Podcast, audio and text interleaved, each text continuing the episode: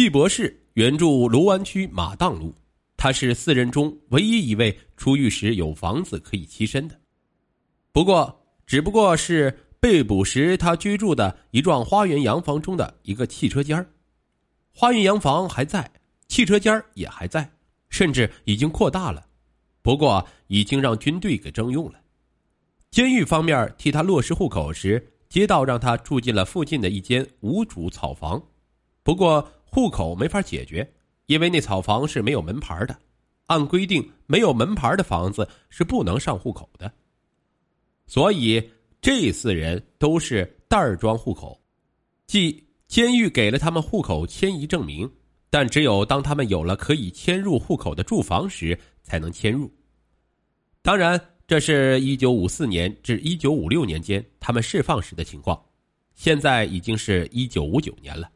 这期间是否落实了户口，那就不清楚了。那时候户籍还没有用电脑管理，都是各个分局、派出所各管各的。如果要查，那就需要侦查员一个个派出所去跑。那么有没有捷径可走呢？专案组想到了两条：一是向卢学仁、李思宝两人调查，问他们是否知晓昔日的老同事潘楚红记四人获释后的情况。二是向曹少珍的女儿曹红打听，那四位获释后是否去过他家，他是否听母亲说起过他们的情况。于是专案组连夜行动，派出六名侦查员，吩咐看守所和黄浦区曹红家。他们完成调查返回市局时已经是午夜。钱雨露对卢学仁和李思宝的提审未有收获，那二位解放后就没遇到过那四个老同事。后一路也没有得到有价值的线索，不过曹红说潘楚红记四人获释后都来他家看望过他们母女，以后也曾来过一两次。至于最近其母是否跟他们有联系，因为他已经出嫁，就不清楚了。而那四人的住址他就更不知道了，但估计其母应该是知晓的。侦查员抱着微弱的希望，问其母是否有通讯录之类。曹红说：“记得有一个三寸长、两寸宽的小本子，上面记着一些亲友的地址。可是专案组在搜查曹家时，并未发现这个本子。曹少珍的衣服口袋里也没有这样的本子，看来是给石锦拿走了。这样就更有理由相信石锦是想利用潘楚红记四人帮助他完成此行的使命了。这下专案组别无选择。”面前只有一条路可走，分头跑派出所查找潘楚红记四人的现住址。上海市当时有十个区，一百多个派出所，每个派出所一天能不能调查完都没有把握，因此专案组成员都做好了长时间查访的心理准备。果然跑了一天，什么也没有摸到。着手查访的十五个派出所里，只查完了三个，而没有着手查的派出所还有一百多个。五月一日，侦查员继续走访，谁也没有想到，这一天竟然出现了一个意外情况。专案组收到了一封举报信，举报一个疑似石锦的女人的下落。这封举报函件寄自苏州，但奇怪的是，信中被举报对象地点却是在杭州。信是手写的，字体看着似乎有些奇特，但一时却又无法说出奇特在哪里。信的内容很简单，写信人称其近日在与一友人闲谈时得知，上海有一专门倒卖票券的女子，最近好像受到了上海执法部门的调查，为此惴惴不安，逃至杭州市，暂住于武林门一带。写信人作为一名守法群众，深感有义务向执法机关反映，为此特地咨询了懂行的朋友，得知该女子的行为已经触犯刑律。应当由公安机关依法处置，故特向上海市公安局反映，希望人民公安机关尽快调查，以免不法分子逃脱国法的惩罚。信是以平邮形式寄给上海市公安局黄赤波局长亲启的，黄局长是否亲启了，专案组不知道。反正信的内容立刻出现在当日的敌情通报上。专案组长彭伯欢读到这个内容时。手下的侦查员几乎全都派出去查访潘楚红记四人的下落了，只有侦查员小钟留在他身边。小钟昨天去杨浦区调查时脚扭伤了，于是彭博欢就让他留在驻地汇总材料。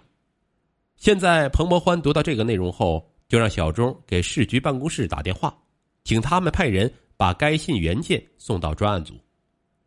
这是一封普通的信件，信签信封都是当时街头小店都有供应的没有特色的大陆货，花两分钱就能买到，邮票也很普通。盖的是苏州市昌门邮局的日戳。彭博欢和小钟分析了信件内容，觉得被举报的对象似乎有些像石锦。不过使人不解的是，如果那个女人确实是石锦的话，这写信人怎么知晓其曾在上海倒腾票券之事呢？尽管信中称系听别人说的，但别人又是怎么知晓的呢？须知，像石锦这样受过专门训练的职业特工，通常对自己的机密是绝对守口如瓶的。想来想去，有这样两种可能：一是告诉写信人的那位在接触这个女人后，根据什么迹象自己猜测的；二是这人确是石锦，他把收购全国粮票的业务转移到了杭州，为获取杭州黑市人员的信任，故意放出了风声。对于专案人员来说，不管那个女人是否跟石锦有关，眼下既然有了这封举报信，那就得去杭州做一次调查。于是当天下午，诸葛仁、田家浩、老刘、老徐四名侦查员就开了辆吉普，直奔杭州。四人抵达后，先去了武林门派出所，在派出所的协助下，对辖区内大大小小的旅馆逐家进行了查访。查到第六家飞跃旅社时，侦查员发现入住登记本上的一行记载似曾相识：江苏省建湖县建设公社采购员吴玉玲。定定神，哎，这不是石锦留在高桥镇迎宾旅馆那张介绍信上的假身份吗？马上往下看，这个旅客于四月二十四日九点四十分入住，四月二十七日十二点二十分退房。侦查员把旅社包括经理在内的所有职工全部集中起来开座谈会，了解到以下情况：持该介绍信入住的女子的容貌、体态、穿着、口音与石锦相符。石锦入住期间有时外出，有时待在旅社内，曾向服务员、食堂厨工打听过在当地租房的情况，说他有个亲戚要来杭州找曾大娘治疗皮肤病。托他顺便打听一下在曾大娘家附近的租房的情况。曾大娘是当时杭州新冒出来的一个民间郎中，社会上传说具有祖传秘方，专治皮肤方面的疑难杂症，已经有不少患者治好了。当时卫生部还没有医生职业资格方面的规定，对于类似曾大娘这样的民间郎中比较宽容，只要不把人折腾死、折腾残，想打什么牌子就打吧。这位沈阳籍的曾大娘不久就被证明是个大忽悠，因为给人胡乱吃中药治死了人，就给判了刑。侦查员分析，石锦打听租房之举，可能是准备在杭州这边备一个应急住所，或者他担心其介绍信可能已在上海凶杀案中被警方发觉，不久就会向杭州通报，所以不能再用这个身份入住旅馆了。于是就用租房方式来解决在杭州活动期间的住宿问题。因此有必要顺藤摸瓜往下追查，运气好的话，查摸到他租的房子，把这个女特务堵在屋里也有可能啊。这时已经是入夜了，侦查员就在飞跃旅社登记入住。这家旅社只有一部电话机，是安在服务台的，不适宜跟专案组通话。于是。侦查员出去吃晚饭后，就去了派出所，借用那里的电话接通了专案组，并兴致勃勃的向彭博欢汇报情况。彭博欢在电话那头就叫了起来：“不对，你们不必住下查了，连夜回上海吧。”